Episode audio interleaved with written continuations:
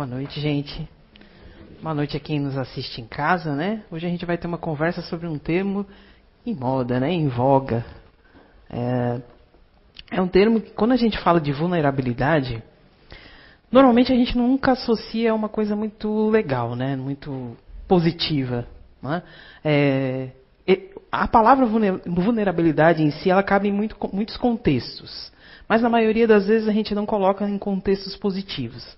A nossa ideia aqui é conversar a respeito disso para desconceituar ele só de uma forma negativa. A gente consegue ver quando a gente fala de um, de um termo, né, de, uma, de uma palavra, a gente não pode empregar ela só no termo negativo da coisa. A gente consegue também colocar ela numa, numa conotação um pouquinho mais positiva. Essa é a minha ideia de conversar aqui com vocês. Mas, em princípio, a gente tem que falar do lado negativo da força também, né? Porque até que a gente melhore, a gente às vezes precisa piorar. Às vezes a gente acha que quando a gente está piorando, a gente não está melhorando. Mas às vezes, na maioria das vezes, a gente primeiro piora bastante para depois melhorar. O problema é que a gente não tem a paciência desse piorar, né? A gente já se desespera e acha que está tudo errado e acha que não está nada certo, né? Mas na maioria das vezes o processo de evolução da gente passa por um período, às vezes, doloroso. Né? E que a gente chama ali, às vezes, de vulnerabilidade. A gente está vulnerável diante de alguma situação. Né? Então, muitas vezes, quando a gente passa por alguma situação, mais significativa, que impacta mais na gente, a gente se sente um pouquinho desequilibrado. O que, que a gente faz? Procura ajuda. Na maioria das vezes. Tem gente que grita, esperneia e não sai do lugar. Mas nós que estamos aqui, a gente procura ajuda. Né? Na maioria das vezes a gente procura ajuda. Então quando a gente passa da porta para lá, a gente acha que os nossos problemas serão resolvidos de forma mágica. Né? Ou quando você em casa, ou a gente contar, a gente procura alguma, alguma terapia, procura alguma, algum médico, algum psicólogo, alguma coisa a gente acha que vai resolver o problema do dia para a noite e não vai. Ou acha que a pessoa vai resolver para a gente e a gente vai ser resolvido e não vai. Né? Muito depende de nós para que esse problema, para que essa situação melhore. A nossa participação é muito importante na, na, na, resolução das questões. Né? O, e assim, e nada é um problema que não seja é, de solução que faça parte de nós. Todos os problemas que chegam até nós, a solução vem de nós. Então, assim, então geralmente a gente, quando chega, a gente bota uma expectativa muito grande. Ou no centro, ou no psicólogo, ou no terapeuta, ou na associação, ou em alguém.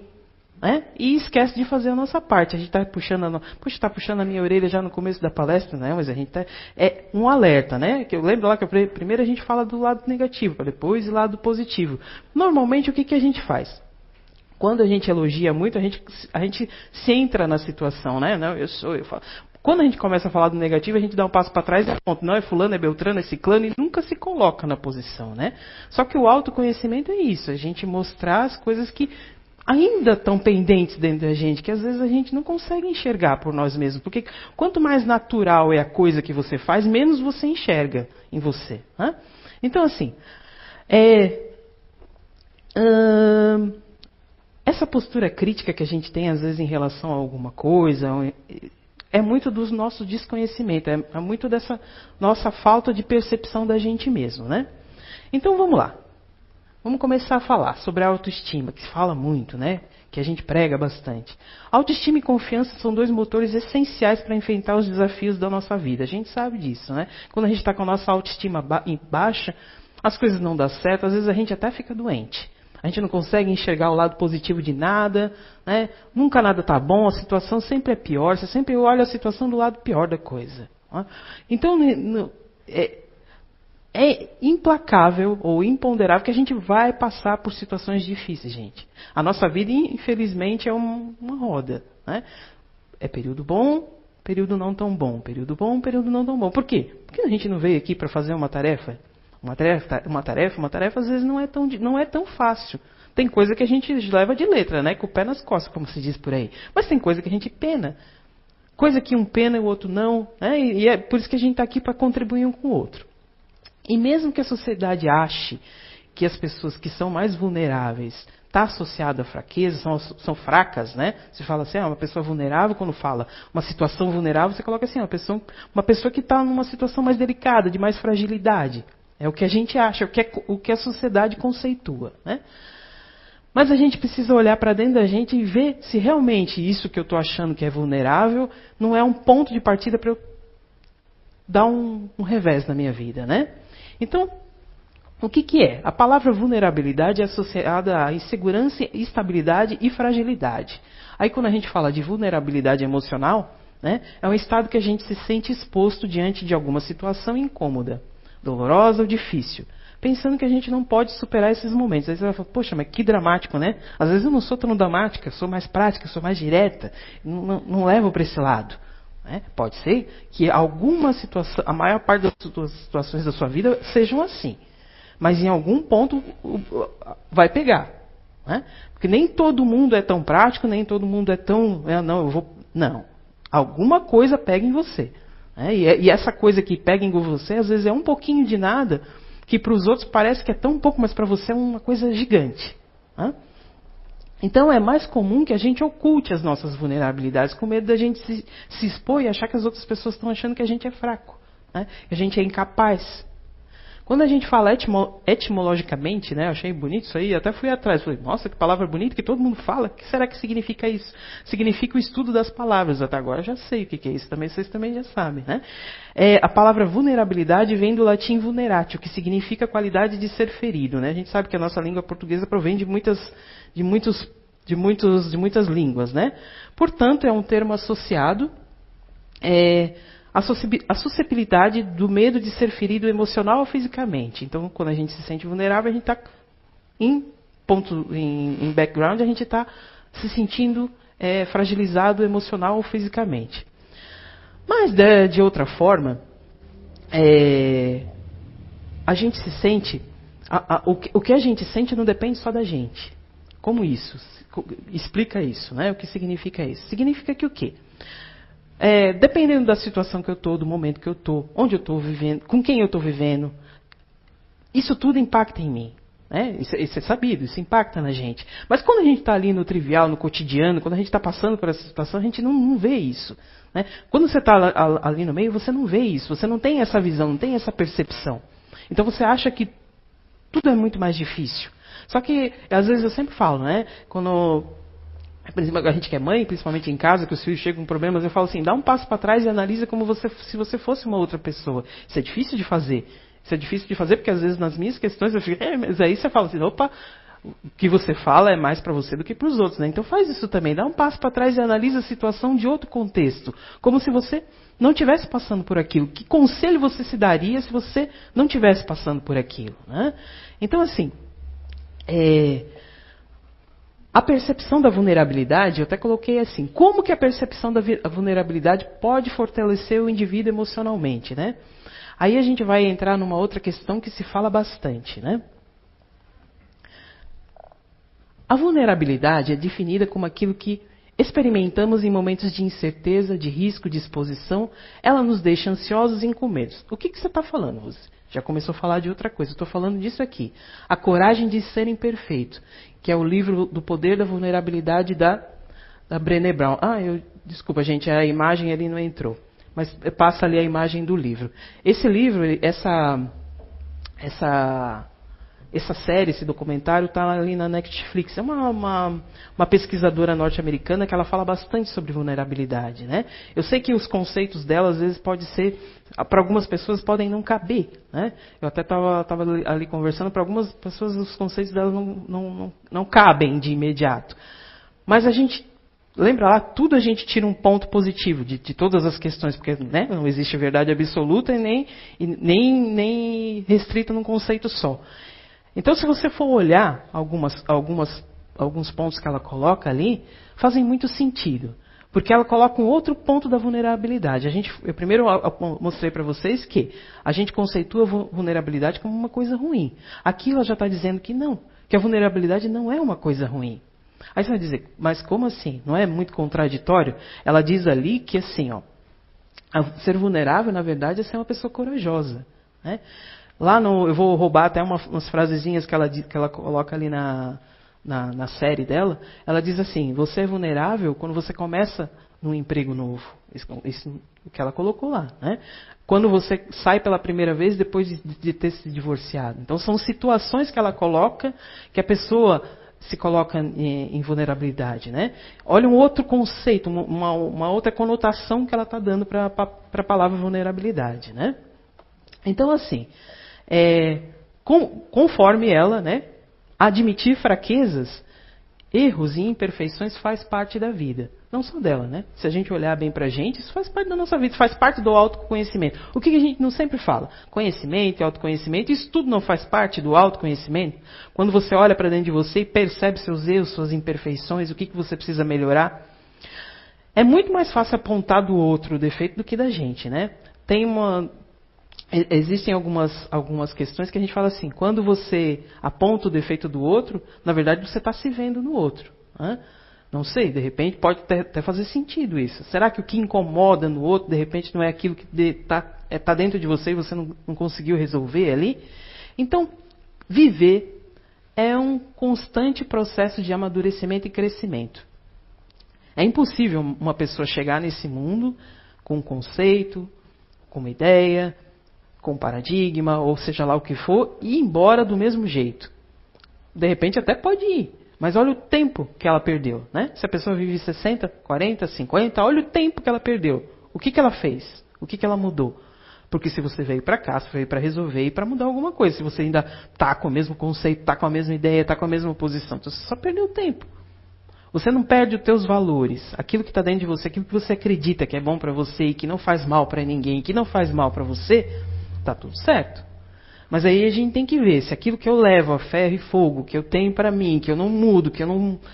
Será que não está me prejudicando? Será que não está prejudicando a outra pessoa? Será que está me fazendo evoluir? Será que está me fazendo crescer? Será que está fazendo bem para mim e para as pessoas que estão vivendo comigo? É isso que a gente tem que avaliar. Né? E, quando, e isso é o autoaprendizado, é o autoconhecimento. É essa avaliação que a gente precisa fazer dentro da gente. Eu estou dizendo que não é uma coisa fácil. Não é? Parece muito fácil quando a gente fala, fala, a gente se empolga, é um discurso bonito, a gente vai para casa empolgado, mas aí quando você começa a ver os defeitos, você fala, é, amanhã, depois, depois, mas aí o depois passa, né? Porque parece que cada vez o dia passa mais rápido, o ano passa mais, nós já estamos na metade do ano, gente. Alguém viu alguma coisa até chegar aqui? Nós já estamos na metade do ano. Né? Então a vida passa muito rápido e quando vê, você já passou. E quantos num leito de morte numa situação de saber que está terminando a vida, não dariam tudo para voltar atrás e fazer uma coisa diferente. Né? Então, assim, segundo ela, né, eu ainda estou falando da, da, da Brené. Segundo ela, quando a gente diz eu te amo primeiro, quando a gente pede perdão por um erro que a gente comete, quando a gente pede ajuda, quando a gente admite uma imperfeição, encara os medos ou dificuldades, estamos sendo vulneráveis. Fazer coisas que nos permite viver a, a, vida de forma plena. De acordo com ela, fazer isso é viver a vida de forma plena. Pessoas que evitam situações que terão que encarar suas fraquezas se distanciam de experiências que dão total significado à vida. Aí ela continua. Vulnerabilidade não é fraqueza, é a incerteza, os riscos e a exposição emocional que enfrentamos todos os dias não são opcionais. Né? Então ela está dizendo ali que os riscos da exposição emocional que a gente enfrenta todo dia não são opcionais. É realmente, né? A gente não controla o outro, não controla a situação que a gente está no meio. Não dá para controlar. A nossa única escolha tem a ver com o compromisso que a gente está ali passando. A vontade de assumir os riscos de se comprometer com a nossa vulnerabilidade determina o alcance que a nossa coragem, a nossa clareza de propósito. Por outro lado, o nível em que nos protegemos de ficar vulneráveis é a medida do nosso medo e do nosso é, isolamento em relação à vida. Aí, para finalizar com, a, com a, explanação dela ali, é, ficar vulnerável é um risco que temos que correr se quisermos experimentar a conexão. Né? Aí termina ali com ela. Assim, o que, que ela está dizendo ali, gente? Que para a gente ser de verdade, a gente tem que ser transparente. A gente tem que dizer o que pensa, o que realmente é. E quantas vezes a gente quer isso do outro? Né? Eu quero uma relação clara. Fala para mim de verdade. Fala o que você pensa. Mas a gente, né, bota um pé para não fala, não, não fala, não. A maioria não fala. E se fala, fala de forma agressiva. Se fala de forma, eu, eu falo assim, você pode ser uma pessoa sincera, mas você não precisa agredir o outro com a tua sinceridade. Se você sabe que a sua sinceridade vai agredir o outro, será que você está sendo sincero o suficiente? Então, olha quanta coisa a gente tem que pesar e medir. Né? Até porque, olha só, cada um de nós aqui passou por experiências, passou por situações, passou por. Então, cada um tem uma forma diferente de pensar. Essas conexões ali que ela fala, é, não é tão difícil. Quando um casal começa ali o namoro, né, eu, eu, sempre costumo falar é vassoura nova, né? Tá de pele, bonitinho. Né? Conforme o negócio vai andando, a vassoura não, né? É mais ou menos assim. Aí você começa a ver que fulano tem chulé, que deixa a toalha molhada em cima da cama, né? Que, sabe que aperta, aperta pasta de dente no meio, né? tá, né? Então assim, você começa a ver algumas coisas que pa parece pequeno, mas que te incomoda. Né? Então, assim, ó, criar conexões a princípio parece muito fácil, mas no dia a dia você vai vendo que pequenas coisas desgastam, não são as grandes coisas, né? As grandes coisas, o que, que a gente faz? A gente sempre tem DR, né? Vamos resolver isso aqui. As pequenas você vai empurrando para debaixo do tapete. Quando vê, o tapete está enorme, né? E as, criar essas conexões, é, às vezes eu vejo assim, a gente fala assim, criar conexão é ter um papo legal com a pessoa, não sei o que, mas às vezes não. A gente não fala muito de energia, a gente não fala, não está muito nessa onda assim, de energia, de sentir a energia do outro. Às vezes você não precisa ter altos papos com a pessoa, você senta do lado dela.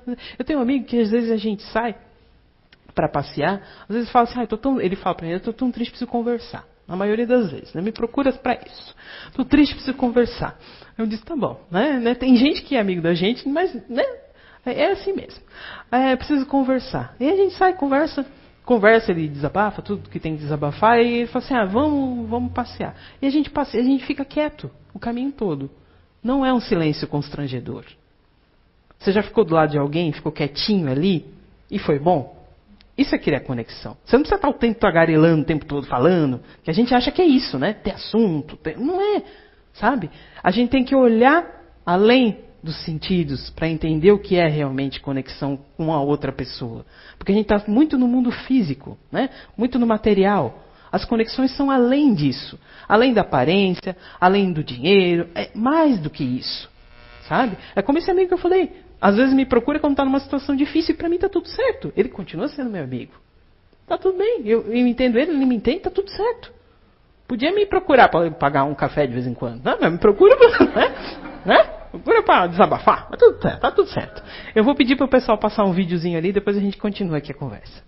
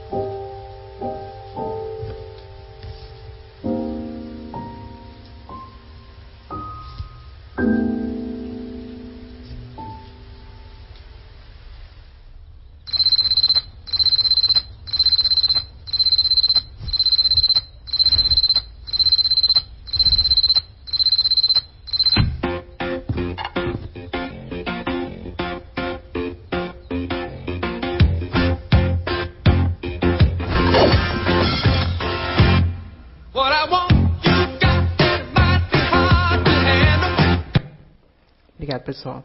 Então, assim, o que, eu quis passar com esse videozinho ali, ó? Tudo que o mundo material considera como fragilidade, vulnerabilidade, na verdade, é, no mundo espiritual, são as nossas maiores conquistas, tá? Porque o quanto você precisa estar empenhado em se abdicar de alguma coisa que você gosta muito em favor dos outros ou a favor do teu melhoramento. Né? Isso é criar conexão. É quando é, é, o que a gente acha que é ser vulnerável. Quando, muitas vezes a gente fala assim, ó, eu estou sendo vulnerável quando eu exponho os meus sentimentos. Na verdade, você não está sendo vulnerável, você está sendo forte. Porque o que o mundo material acha? Que se expor é ser vulnerável. Na verdade, não é. Se expor é ser forte. Porque todo mundo se mascara, né? O que a gente fala de máscara social, na verdade, é isso ali, a gente se mascara. Porque o que, que eles dizem? Que no mundo espiritual a gente consegue se perceber melhor, por quê? Porque você está longe desse verniz social. Você é visto como você é. Né? Algumas pessoas, até já encarnadas, já conseguem perceber. Eu já falei isso aqui, alguns palestrantes já falaram. Que a pessoa está dizendo uma coisa, mas você está vendo que ela está querendo falar outra coisa, que a intenção dela é outra. Porque você consegue enxergar além daquilo que ela está falando. Então, na verdade, a gente tem que prestar muita atenção quando a gente fala que uma pessoa é vulnerável nesse sentido, de se expor, de dizer o que quer, de dizer o que pensa, de, de, de falar, né? Olha só, o, o, um porquinho comeu milho o resto da vida porque se apaixonou pela galinha, ele adorava ovo. Mas eu estava vendo esse videozinho e falei, não cabe na palestra, é bonitinho, é simbólico, né? É, é lúdico, mas cabe na palestra de colocar. Fazia tempo que eu não colocava um videozinho pra gente. Então, assim, esse foi o sentido, né? Quando a gente. É, deixa eu voltar ali.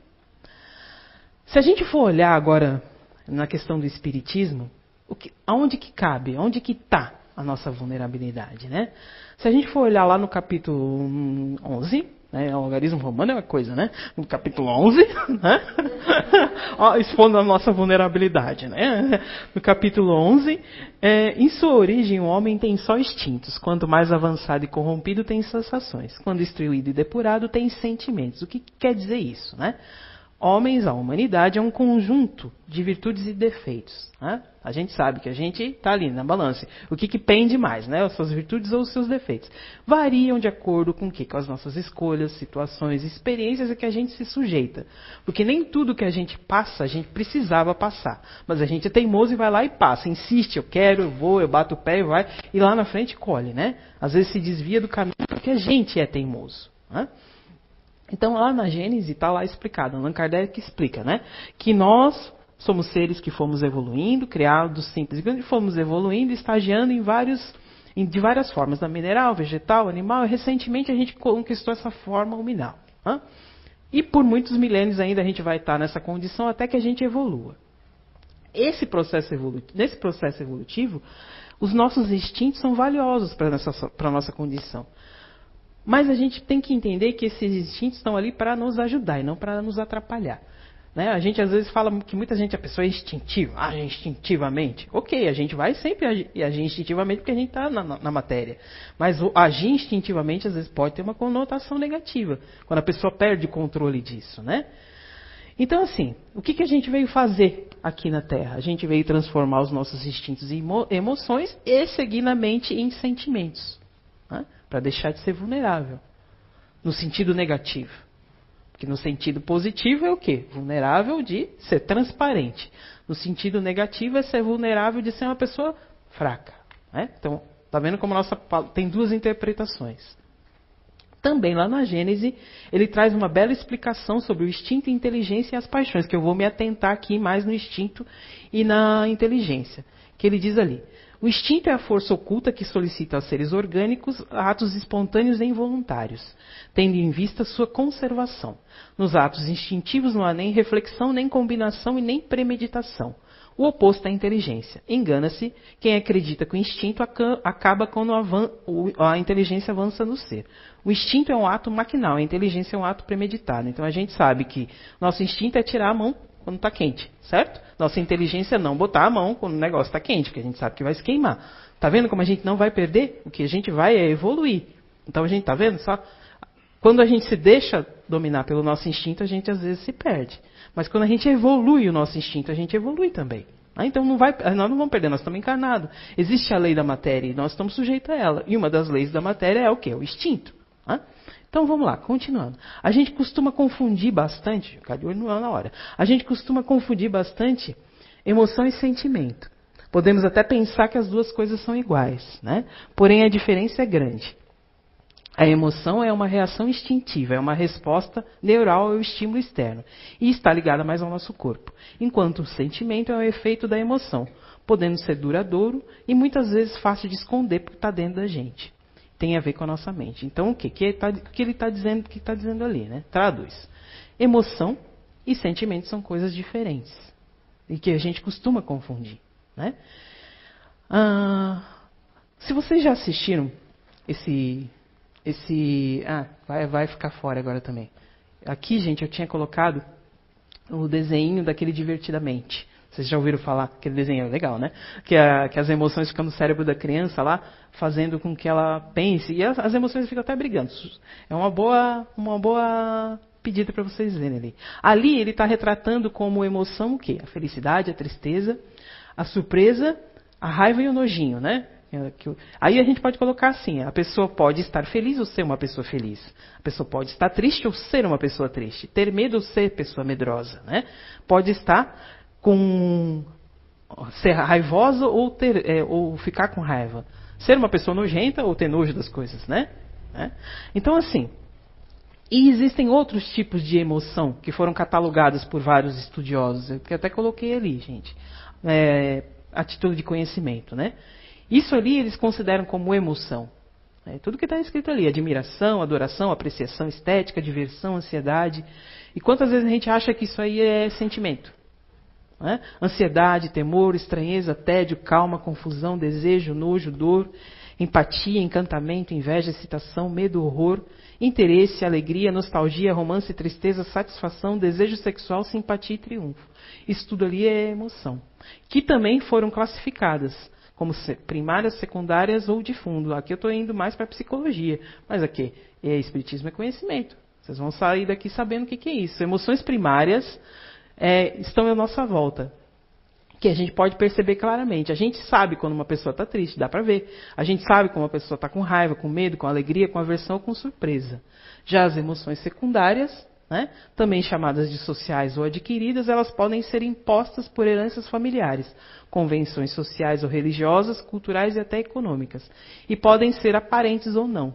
Ciúmes, orgulho, vaidade, vergonha, culpa e nervosismo. Quantas vezes a gente já não escondeu isso e a gente está sentindo isso? Né?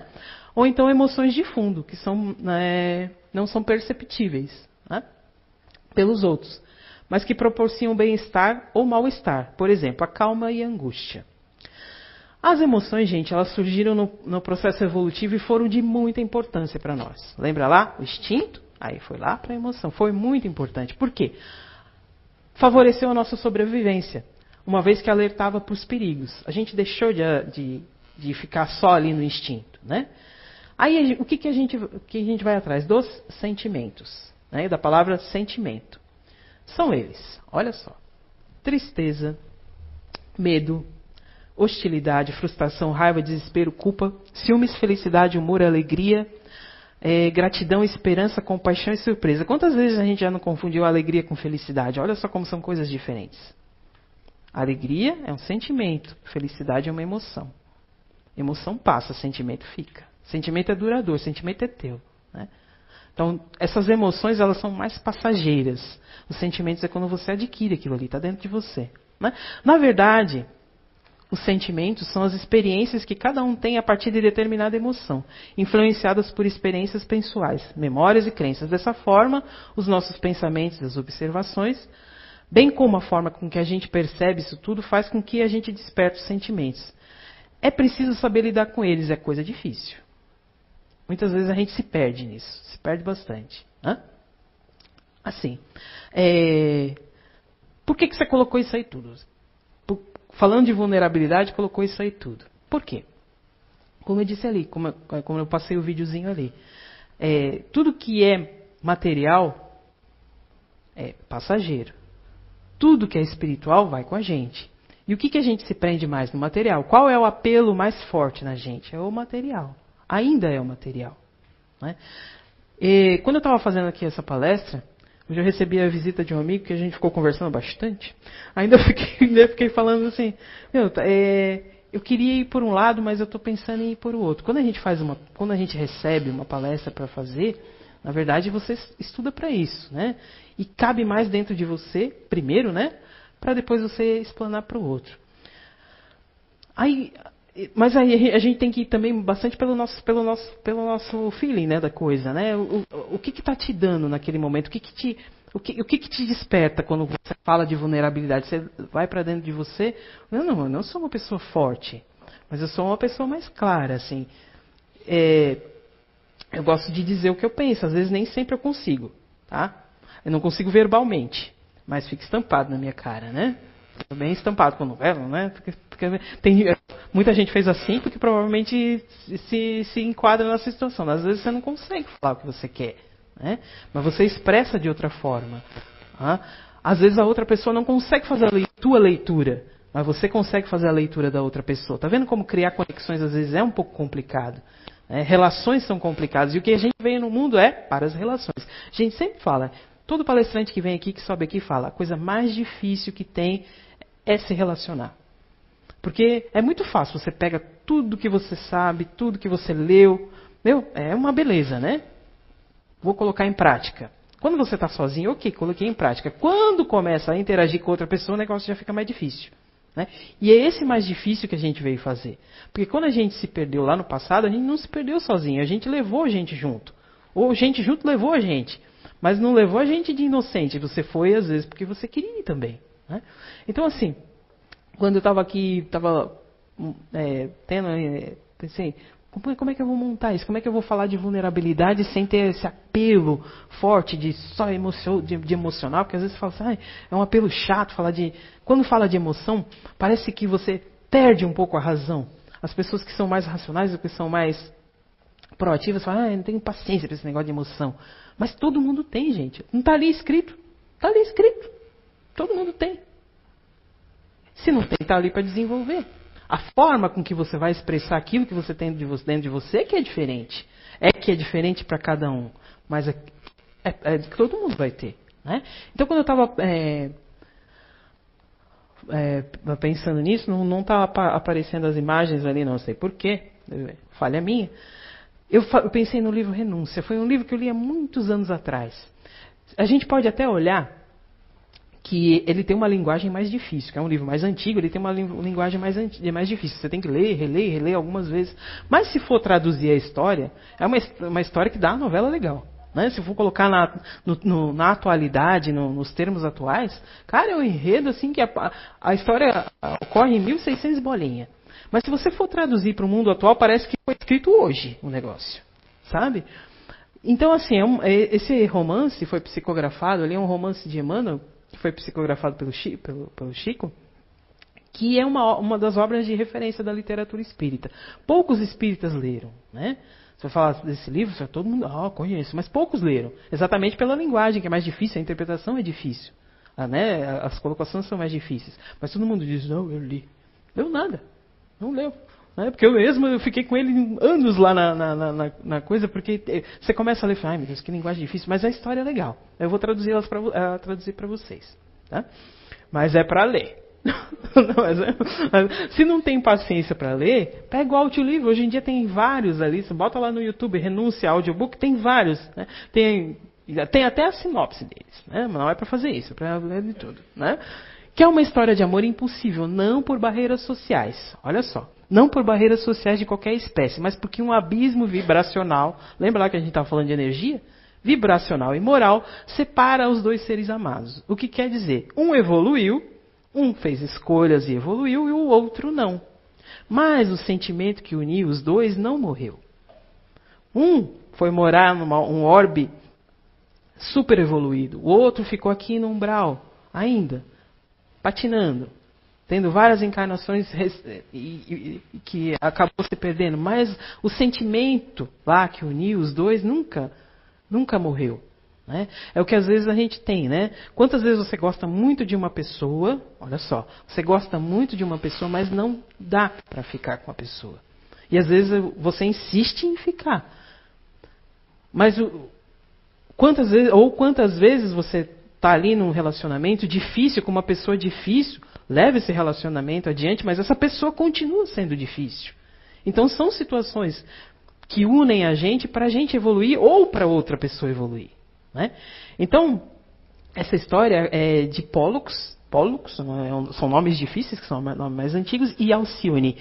É, algum, alguns, algumas literaturas têm a, o acentinho e outras não. Como é uma, uma obra que é passada em vários países, né, na, na, Irlanda, na, na, na, França, e se eu não me engano nas Américas. Né? Então eu vou dizer Alcione, porque tem lá o acentinho, fica até mais bonitinho. Né? Então, Pollux é um espírito decaído, ele fracassou. Várias vezes ele fracassou. E Alcione, que é a moça, ela evoluiu. Então ela habita já no plano espiritual, porque ela não precisa mais reencarnar na Terra, ela habita uma estrela e ela faz parte de um corpo que é, estuda canto, né? Na estrela de Sirius.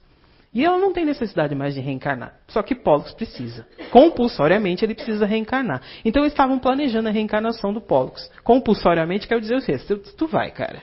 Né? Você vai saber que você vai encarnar, mas tu vai. Né? Talvez seja condições de nós aqui também, né? Tu vai. Tu escolhe uma coisinha ou outra, mas tem que ir.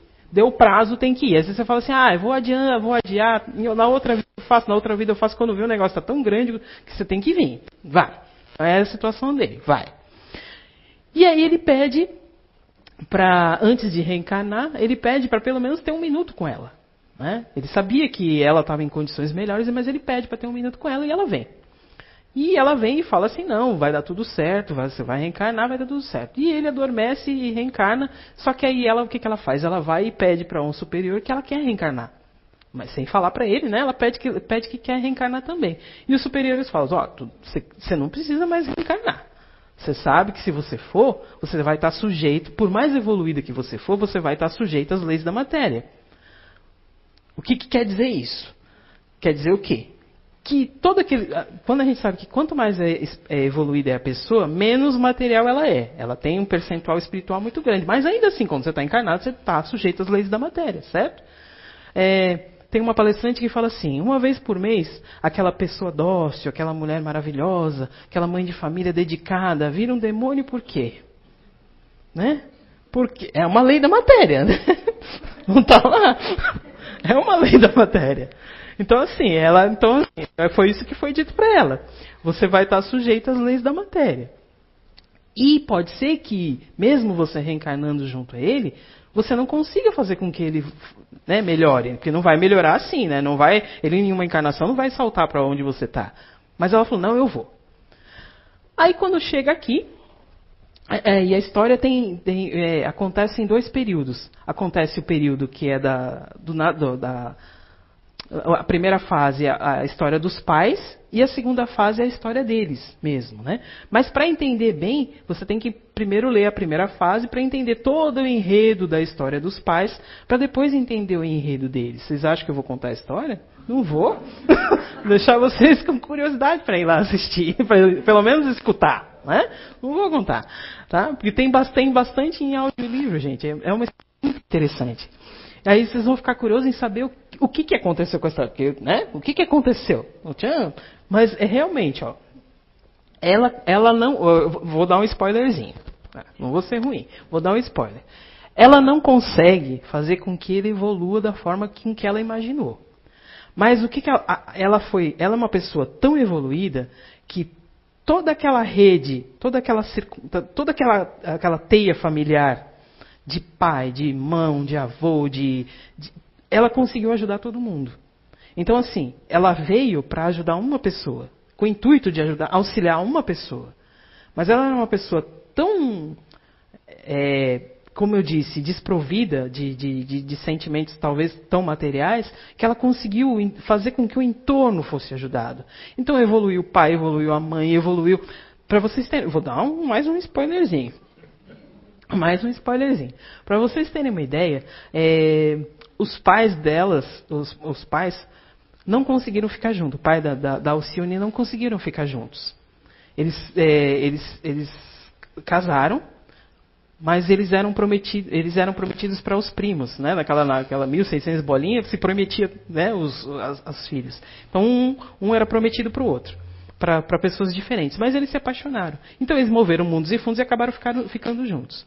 E eles, e eles casaram. Só que as pessoas aquele, a quem eles foram prometidos não gostaram da situação. Então tramaram para separar os dois. Conseguiram fazer isso. Né? E lá na segunda fase da, da, da, coisa, que é quando a, quando a menina nasce, quando a Alcione vem realmente à Terra, ela nasce já é, com, com a mãe, já nasce com a mãe já separada do pai. E o que, que acontece? Ela acaba indo morar e trabalhar na casa do pai verdadeiro, que foi dado como morto. Olha outro spoiler, que foi dado como morto. E o que, que acontece? Ela cuida da madrasta, que tramou contra a, mãe, contra a mãe. Olha outro spoiler. Então, assim, ó, gente, é uma história muito legal. Sabe? Não tem, não tem paciência de ler, porque realmente a leitura é, é, é às vezes é um pouquinho, com a, com a linguagem um pouquinho mais difícil, vai no audiolivro sabe? É, as literaturas espíritas mais tradicionais, né, que a gente fala os romances mais tradicionais, falam assim, como que você vai aprender moral, como que você vai aprender é, bons costumes, como, como que você vai aprender a ideologia espírita se não for só num livro técnico? Não, você aprende no romance. Tem gente que aprende no romance. Esses romances ensinam, tem toda uma conotação moral, tem toda uma conotação de, de, de todo fundo da doutrina espírita, com uma linguagem diferente. Porque assim como eu, tem gente que não tem só paciência para ler livro técnico. Não é? Eu gosto, é necessário. Mas não tem só paciência para ler livro técnico. Você precisa romancear o negócio para ficar mais fácil. Né? Então, esse, esse romance renúncia, gente. Quando eu, eu lembrei dele, eu pensei, a moça, olha só como ela não ela não se botou vulnerável. Porque como, pensa você, um espírito evoluído, que não precisa mais reencarnar na Terra, que está lá livre, leve e solto, num lugar bom, por amor vem para a Terra e se sujeita aos, às leis materiais. Você não se põe vulnerável? Pensa bem, hoje nós estamos aqui, cada um com as, suas, com, seus, com as suas conquistas. Se nascermos amanhã, não estaremos vulneráveis, porque vamos perder isso aqui tudo. Não perder, né? Vai estar anestesiado dentro da gente. A gente está numa condição que, se a gente nasce de novo, a gente vai aprender tudo de novo. Então ela lá, um espírito evoluído que tinha domínio de quase tudo, se botou vulnerável e nasceu aqui. Não é ser forte? Não é a conotação que a René Brown colocou lá, de uma maneira diferente? Que o livro dos espíritos, que a Gênese, que toda a doutrina fala para a gente, para a gente ser. Quando você é verdadeiro, você não é, você não está sendo vulnerável. Então, assim, gente, quando a gente coloca. A, quando eu comecei ali a falar sobre vulnerabilidade, foi realmente isso. Cabe em várias situações. Na maioria das vezes a gente não bota nas situações positivas. Mas se for olhar, cabe sim nas situações positivas. E o spoiler vai ficar por aí. Vocês vão lá escutar o audiolivro. Bota lá. Audiolivro Renúncia tem vários, tá? Então, assim, para a gente fechar, quais têm sido suas atitudes perante a vida, perante as pessoas que você mora, perante aquilo que você espera do mundo, aquilo que está dentro de você, né? Porque eu penso assim, cada um sabe sabe o que precisa resolver dentro da gente. É que às vezes a gente fala assim, não, não é isso não, não é isso que eu quero. Não é isso que eu, não é isso que eu quero, mas é isso que a gente precisa. Né? A gente precisa ter coragem de assumir. Como você tem reagido aos relacionamentos e às circunstâncias? Porque de vez em quando, eu vou dizer quase sempre, a gente é colocado em situações que nos testam. Nos testam a capacidade, a paciência, a perseverança, a tolerância. Na maioria das vezes, essas coisas que a gente acha que é negativo, mas não é, que fortalece a gente. Sabe? As situações mais difíceis nos fortalecem, dependendo da maneira com que você encara essa situação. Você pode olhar no lado negativo e reclamar, ou olhar do lado positivo. É? Quando a gente se separa de alguém, você fala assim: puxa, na maioria das vezes você reclama e só vê o lado negativo. Mas pensa no quanto você construiu enquanto estava com aquela pessoa. Como você melhorou. Quando a gente perde um ente querido, você fala assim: puxa, vida foi embora. Não vou mais ver. Mas olha só, a gente não quer sempre que a pessoa que a gente gosta esteja numa melhor condição e de repente ele já terminou aqui. Já terminou o, o período dele aqui. Estaria fazendo o que aqui? Não está de repente numa situação melhor? Olha lá o Cione, estava lá em Sirius, falando de música. De repente lá com os grandes compositores. O nosso caminho, o nosso mundo não é esse aqui. A gente sabe, gente. Cada dia que passa, infelizmente ou felizmente, é um dia menos que a gente tem na contagem da nossa vida. Na minha, na sua, na de vocês. É um, é um x, sabe aquele xizinho que a gente faz quando vai para chegar as férias? É isso aí, tá? Na nossa vida. É o xizinho. Então, assim, a, o, o nosso caminho não é aqui. É que a gente nasce achando que a gente vai ser eterno. Por quê? Porque a gente se pega nas coisas materiais. Não vamos ser eterno e falar, não, vamos tudo morrer. Vamos... Não. Você vive nesse mundo, usufrui do mundo, mas não seja só esse mundo, né? Que, que, sentimentos a gente tem deixado tomar conta da gente? Eu sei que muitas vezes a gente resolve algumas situações com o fígado, né? Vai aquela coisa assim, né? A gente resolve. Mas não, para um pouquinho, respira, relaxa.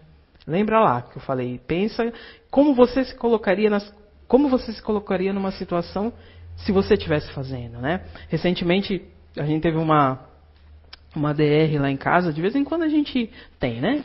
Assim, porque como mãe de, de filhos adultos é um trabalho mais complicado, né? Então, de vez em quando a gente tem umas DRs assim em casa. E eu, falo assim, olha, existem situações que acontecem na vida da gente que a gente às vezes toma posições que a gente acha que é imparcial. Né? Você fala, assim, eu sou imparcial. Hum, será? Será que a gente não coloca os nossos sentimentos? Será que se eu não tivesse determinado sentimento pela pessoa, eu tomaria esse tipo de atitude? Será? É uma questão que. Então, que sentimento tem de, você tem deixado tomar conta de você? Se você não tivesse determinado sentimento por aquela pessoa, será que você te, tomaria determinada atitude? Quando eu falo em tomar determinada atitude, é pro lado mais negativo da coisa. Porque no positivo a gente normalmente mima quem a gente gosta, né? E do negativo, quem a gente repudia, se puder passar com o trem por cima, né? Você passa. Então, assim, será que realmente a gente toma a, a, a, a, atitude correta quando a gente bota os nossos sentimentos no meio? Lá, eu diria nem sentimento, né? Emoção no caso, né? As emoções. E para finalizar, eu vou finalizar com uma frase de Brené Brown e a, e a esse documentário dela está no Netflix, está tá disponível para quem quiser ver. Tem um, é uma, uma, hora e pouquinho lá que ela fala bastante a respeito de, do poder da, da, vulnerabilidade. Quando negamos nossas histórias, elas nos definem. Quando nós possuímos nossas histórias, nós podemos escrever o final. Né? Quantas vezes a gente se nega, não eu, não, eu não fiz, eu não passei, eu não fui, não fui eu. Ou não aceita. Então vamos Vamos rever para a gente poder ser o protagonista da nossa história, né? E poder escrever esse final ali. Então, a gente que eu, que eu possa ter contribuído em alguma coisa para as reflexões de vocês dessa noite e até uma próxima oportunidade. Né?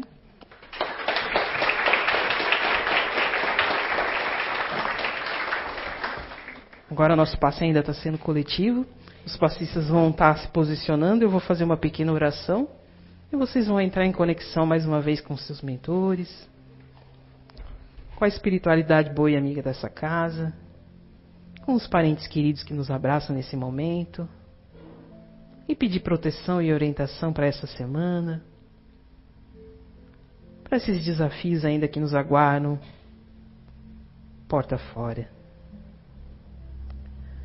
Que as nossas questões mais difíceis, aquelas que a gente costuma ocultar da gente, possam ser resolvidas com serenidade, com discernimento e com tranquilidade.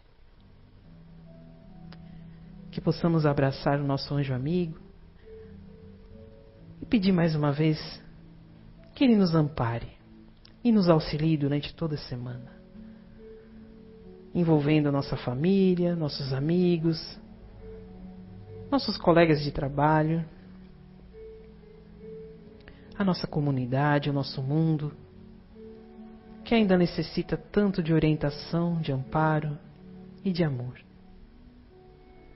Que possamos voltar às nossas casas com bastante serenidade e tranquilidade e voltar numa próxima oportunidade. Que assim seja.